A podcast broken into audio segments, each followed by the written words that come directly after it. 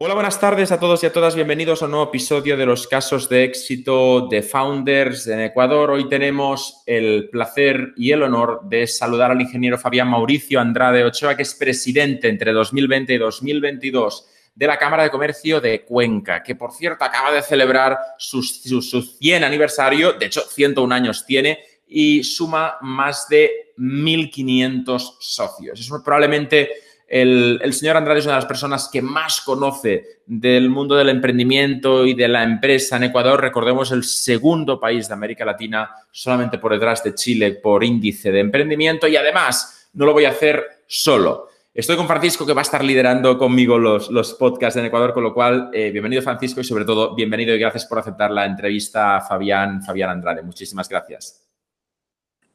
Gracias, estimado Paul. Francisco, muy buenas tardes a todos los que nos escuchan. Un abrazo fraterno desde Ecuador, desde Cuenca, Ecuador, la ciudad más linda del Ecuador.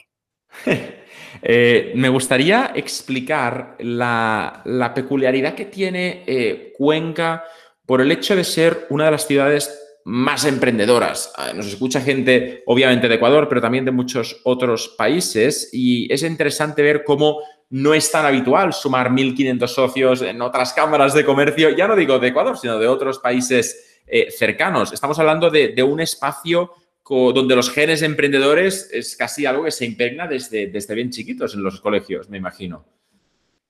Mira, Pau, te puedo contar eh, que Cuenca es una ciudad que estamos al sur del Ecuador, una ciudad que durante muchos años hemos sido abandonados y olvidados por los gobiernos centrales, pero los cuencanos hemos sido muy emprendedores y muy visionarios y hoy es la ciudad industrial per cápita más grande de todo el país. Y tenemos los grupos económicos también más fuertes del país establecidos en la ciudad de Cuenca. Grupos económicos cuencanos que, son eh, los que manejan la economía del país y que viven en Cuenca y que todas sus industrias están hoy en nuestra ciudad. Si hablamos de el, tipo de partner, de socio de, la Cámara de Ecuador, supongo que en 1500 deben haber empresas de todo tipo, pero ¿cuál diría usted que es la empresa tipo que represente precisamente lo que hacen en, la Cámara? ¿Es una empresa que tiene 30 años de historia, que acaba de nacer, que la crea un emprendedor de 20 años o que va por la cuarta generación? ¿Cuál es la empresa tipo? Mira, Pau, puedo contarte algo en la Cámara de Comercio tenemos empresas tan grandes, ¿no? Y tan antiguas, tanto o igual que nuestra Cámara. Tenemos empresas que están cerca de los, de los 80 y 100 años dentro de la Cámara de Comercio, es decir, han nacido prácticamente con la Cámara y son muchas veces tercera o cuarta generación que siguen manteniéndose eh, como socias nuestras. Pero también hay empresas unipersonales e incluso eh, personas naturales que son parte de la Cámara, porque nosotros hemos abierto las puertas a todo tipo de emprendimiento, desde abogados, tenemos médicos, tenemos las clínicas privadas, tenemos los hospitales siendo parte de la Cámara de Comercio de Cuenca. En la parte, eh, por ejemplo, de abogados, tenemos abogados como personas naturales que son socias de la Cámara, su bufé de abogados también son socios de la Cámara, es decir, tenemos... Em, tenemos empresas muy, muy, eh, eh, una transnacional muy grande del país, que es la única productora de llantas, se llama General Tire, esta empresa que está instalada en la ciudad de Cuenca, que es una transnacional muy grande cuya matriz está en Alemania, eh, también es socia de la Cámara. Ellos son los mayores productores de llantas en el país, pero también dentro de la Cámara están eh, los locales que cambian las llantas a los vehículos. Es decir, tengo desde la fábrica como, como socio y también la persona, el llantero que cambia la llanta del vehículo y que hace la alineación en el vehículo, etc. Con esto te quiero decir, Paul, que, que nuestra cámara no, es un, no está dirigida a las élites de, de, empresariado, al contrario, tenemos eh, almacenes pequeñitos, tiendas de abarrotes chiquitas, y, también los supermercados y las cadenas de supermercados más grandes del país, etcétera, ¿no? Eso es lo lindo de esta Cámara de Comercio. Me imagino que en una tipo gala, cena, cuando se podían hacer antes de la pandemia con la Cámara de Ecuador, todos los pequeños comercios querían estar en la mesa donde había el presidente del supermercado y los delanteros. O sea, que es una oportunidad también para aplanar un poco el, o, democratizar el acceso de las propias empresas. Es lo que pasa un poco en Silicon Valley, obviamente en una escala mucho más tecnológica, pero el hecho de poder estar conversando con alguien que de alguna forma da sentido a todo tu negocio. Por supuesto, y sabes que eh, los emprendedores pequeñitos que fabrican, por ejemplo, mermeladas o el que está haciendo algún producto nuevo con aguacates, me invento, se sientan en la misma mesa con el dueño del, supermercado o con el dueño de la cadena Supermaxi, que es la más grande cadena de, almacenes en el país. Entonces, esos acercamientos son necesarios para que, el pequeño productor tenga ya una vitrina en donde poner sus productos. ¿no? Eso ha hecho la Cámara, ha hecho un gran coworking dentro de sus socios y con ventajas de lado y lado. Ese es parte de nuestro trabajo, ¿no? Me imagino la preparación de la, de la cena, el propietario o propietaria de la cadena de supermercados diciendo, bueno, hoy voy a la cena, a la gala de, de, la Cámara de Comercio, el pequeño productor de melmelada nervioso, sudando, diciendo, hoy es el día más importante de mi vida porque voy a tener tres minutos con, con el propietario, no un subgerente de ventas de hay como 10.000 pasos, sino con el propietario que si la prueba y me dice esto es bueno, mañana paso de producir eh, mil tarros al mes a producir 100.000. O sea que la cámara, en cierto modo, actúa como prescriptor de oportunidades que pueden literalmente pues, cambiar el futuro de, de las propias empresas. Sí, y sabes que el tema de los emprendedores para nosotros es un tema primordial. Les damos una apertura total a, los, a los pequeños emprendedores y justamente estamos queriendo trabajar con, con para tratar de hacer un tema importante y un beneficio para los pequeños emprendedores para que nazcan y darles todas las facilidades posibles para que mañana sean grandes empresarios, generen fuentes de empleo dignas y permanentes y que generen también riqueza, riqueza pública y privada que es tan necesaria hoy en día. De hecho, y casi diría que es más necesaria que nunca por el tema de la pandemia. No sé qué tipo de medidas eh, plantean para que Ecuador lidere y concretamente cuenta Cuenca toda la recuperación económica post-COVID, porque al final creo que es bastante inédita una situación como la actual en el que todos los países del mundo eh, estén en una recesión económica, pero también todos sepan que estamos a pocos meses de poder empezar una recuperación, con lo cual me imagino que tienen ustedes varias medidas para fomentar el emprendimiento, el consumo y que de alguna forma nos olvidemos cuanto antes de esta, de esta pesadilla que está siendo esta pandemia. Sí, precisamente estamos trabajando ya en un paquete importante para los nuevos eh, emprendedores que, quieran iniciar este proceso de, de, reconstrucción del país. Este, este, mm, estos pequeños productores van a acceder a ser parte de la Cámara, van a ser socios de la Cámara con los beneficios que la Cámara ofrece y uno de los beneficios que va a ofrecer la Cámara precisamente es los cursos eh, con ustedes para que los pequeños emprendedores eh, empiecen y aprendan cómo iniciar su, su, emprendimiento. Y aparte de que nosotros como Cámara les damos todo el tema legal, constitucional y les ayudamos a la conformación de sus pequeños, de sus pequeños emprendimientos para que sean siempre formales. La formalidad nos, nos incentiva a seguir creciendo. Nosotros no, no estamos de acuerdo con la informalidad. Los informales hacen una competencia indebida a, los formales y esto tenemos que tratar de que se, desaparezca, no desaparezcan los comerciantes, sino que pasen a la formalidad, pasen a, pagar impuestos, pasen a ser parte del, sector productivo formal. Creo que usted ha tocado una tecla importantísima porque hay dos tipos de, líderes en el mundo en este sentido. Los que eh, crean leyes para penalizar de forma más dura a los informales, lo que les vuelve más clandestinos, y los que incentivan para pasar a la formalidad, lo que hace que lo hagan. Le pongo un ejemplo. Em, el primer ejemplo sería los gobiernos que prohibieron mucho más fuerte la piratería cuando había el auge de la piratería de música hace unos cuantos años y esto provocó más piratería, o el modelo empresarial como Spotify que dijo, te creo un programa que puedes escuchar gratuitamente a cambio de publicidad y consiguió, o Netflix, bajar la piratería en más del 90%. Ustedes se posicionan del lado de la incentivación, no de la, de la maximización de la prohibición y creo que de alguna forma marcan un poco el camino que idealmente los gobiernos irán siguiendo. Sí, hemos hecho algunos acuerdos con el municipio local para em, acercarnos a la informalidad, a los sectores informales que se toman muchas veces las calles de la ciudad, que se toman eh, veredas y espacios públicos para vender sus productos.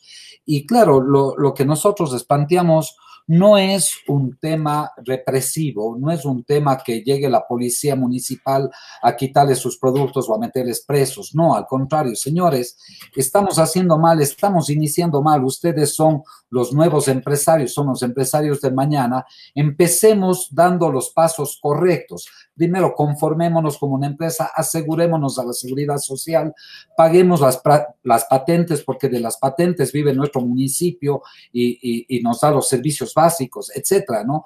Eh, hemos logrado, hemos logrado incluir dentro de nuestro grupo de emprendedores muchísimos informales, pero el camino todavía está muy largo para recorrerla, pero esa es la visión como Cámara de Comercio de Cuenca. Usted posicionaba Cuenca como la ciudad más emprendedora fuera de la capital. Yo posiciono a Barcelona de la misma forma en España. Eh, siempre decimos que Barcelona es la mejor ciudad, pese a que Madrid a veces se lleva algunos titulares. Entonces, entiendo muy bien la figura de Cuenca y soy eh, fan desde aquí porque al final vivimos un rol similar en, Barcelona. Pero, sin embargo, creo que muchas veces la competencia no está Cuenca-Quito, sino Cuenca-Bogotá o Cuenca-Nueva York. Eh, creo que existe un gran potencial en las empresas de Ecuador, concretamente también en Cuenca, de ser empresas internacionalizables, pero que muchas veces falta, por un lado, incentivos, también formación y, también eh, visibilizar las oportunidades que tenemos. El productor de melmelada que de repente está en las estanterías de todos los supermercados del país, quizás no es consciente que pasar a estar también en las estanterías de otro país no es tan complejo como se puede imaginar, que es un paso más. Así es, Paul, creo que es necesario esa internacionalización internacionalización de los mercados, porque, a ver, nosotros tenemos este momento como Ecuador un problema serio porque ah, eh, tenemos el dólar, que es un que es una, una, moneda dura y nos ha dado durante todos estos años una estabilidad económica fabulosa. No es que estoy en contra del dólar, jamás, más bien estoy siempre a favor del dólar, pero nuestros vecinos del norte y del sur, Perú y Colombia, ellos em, tienen su moneda propia en donde las devaluaciones son continuas y, claro, el, tema eh, competitivo con nuestros vecinos nos es muy difícil porque siempre tienen la oportunidad ellos de estar más bajo los costos que nosotros. Sus sueldos están en moneda local, no en dólares. Nosotros todo tenemos dolarizado, nosotros no manejamos el tema cambiario, entonces entenderá que para nosotros es un poco más difícil la competencia, especialmente con países en donde no tienen una moneda dura. Claro, pero precisamente también, eh, hablando ahora que hablamos del hecho de ser uno de los poquísimos países totalmente dolarizados fuera de, obviamente, de Estados Unidos, también precisamente em, permite, y no sé cómo lo estáis, sería, sería muy interesante conocer eh, su visión, el hecho de que las crisis no sean tan potencialmente graves. El hecho de que países, ya no tan vecinos directos, pero sí de la zona de, América Latina, de repente sufran devaluaciones extremas, es un riesgo que de alguna forma Ecuador puede seguir creciendo em, a pesar de que, de que la zona entera esté bajando. Muchas veces hablamos del milagro chileno porque durante muchos años había conseguido con su moneda propia, sin estar dolarizado, eh, mantener un constante crecimiento, pero por ahí hace dos años que explotaron todas las protestas y que el milagro chileno no era tan milagro chileno, con lo cual, de alguna forma, sí que marcan un poco de tendencia y esta podría ser una de las potenciales explicaciones sobre por qué Ecuador es el segundo país de toda América Latina con más índice de emprendimiento. Cierto es, Paul, nosotros tenemos la ventaja de la moneda dura Y para nosotros hoy, como ecuatorianos, viajar a cualquier parte del mundo e ir a, a, España, ir a Francia, ir a Italia, no nos parece caro ninguno de los países porque nosotros vivimos un país dolarizado y con valores reales de lo que cuesta las cosas.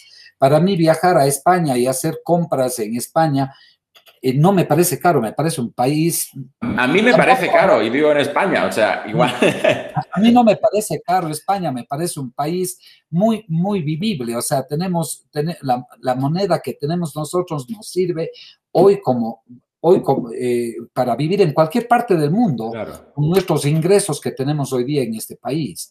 Y esa es la ventaja del dólar eh, referente a, a, nuestros vecinos.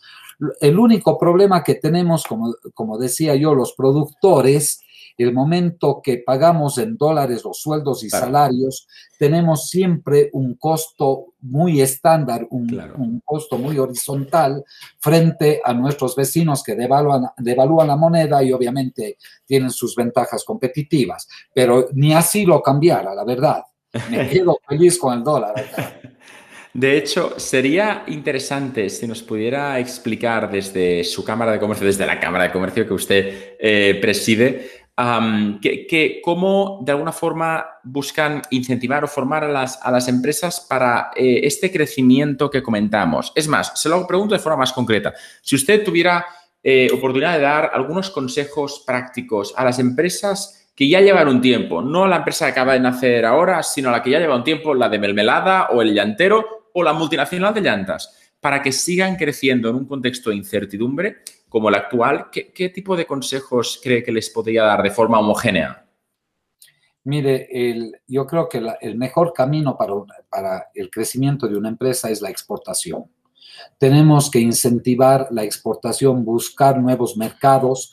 No podemos estar eh, estáticos en el mercado ecuatoriano, que es muy reducido. Nosotros somos 17 millones en, el Ecuador, pero afuera son 7 mil millones de consumidores. Entonces tenemos que pensar en el mercado mundial, no en el mercado local. y la única forma de crecer es esa.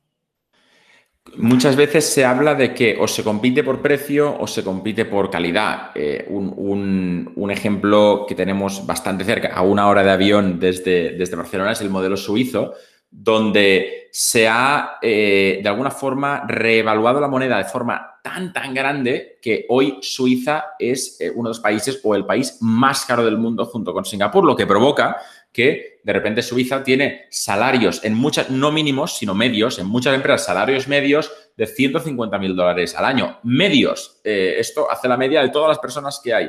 Con lo cual, eh, les cuesta mucho competir. ¿Cómo se han posicionado con ser los mejores a nivel de lujo, a nivel de los productos que crean? Son tan caros porque los salarios, los costes de vida son tan extremadamente caros, mucho más que San Francisco, por ejemplo, que se suele poner como ejemplo de, de lugar totalmente loco en cuanto a precios eh, quizás precisamente Ecuador podría, ser, podría seguir esa vía de, Suiza en el sentido de posicionarse como el, lugar más estable en cuanto a moneda, esto lo tienen garantizado, pero sobre todo también fomentar que las empresas compitan a nivel de calidad, de, subir los precios explicando que la calidad es distinta de los, de los países alrededor, que es lo que hizo Suiza diciendo lo español es malo, lo francés es malo, lo suizo es bueno, y ahí nos quedamos los demás siendo los baratos.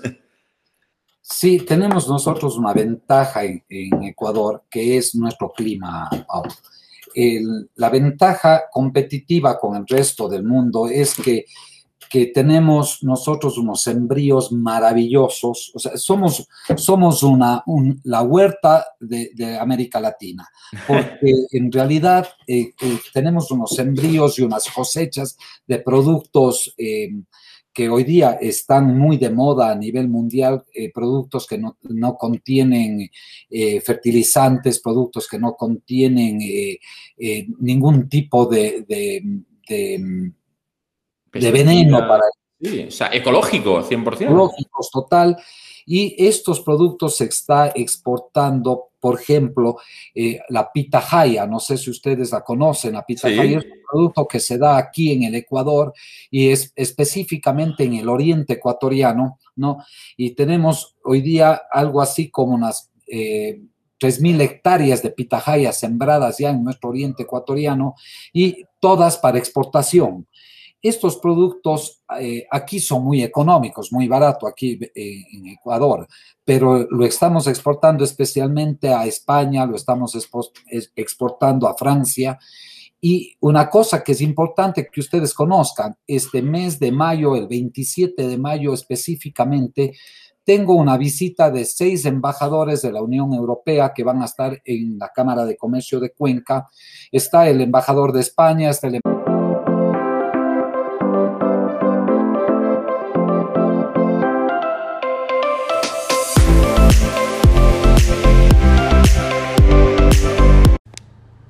Bueno, espero que estés disfrutando de esta conversación que a su vez es parte de un caso de éxito que puedes escuchar completo como alumno de Founders desde la página web founders.com. Si todavía no eres un alumno, te recomiendo que veas nuestros planes y te unas a la escuela de emprendimiento donde no solo encontrarás más casos de éxito como este, sino también los cursos que necesitas para emprender tu propio negocio. Muchas gracias y hasta pronto.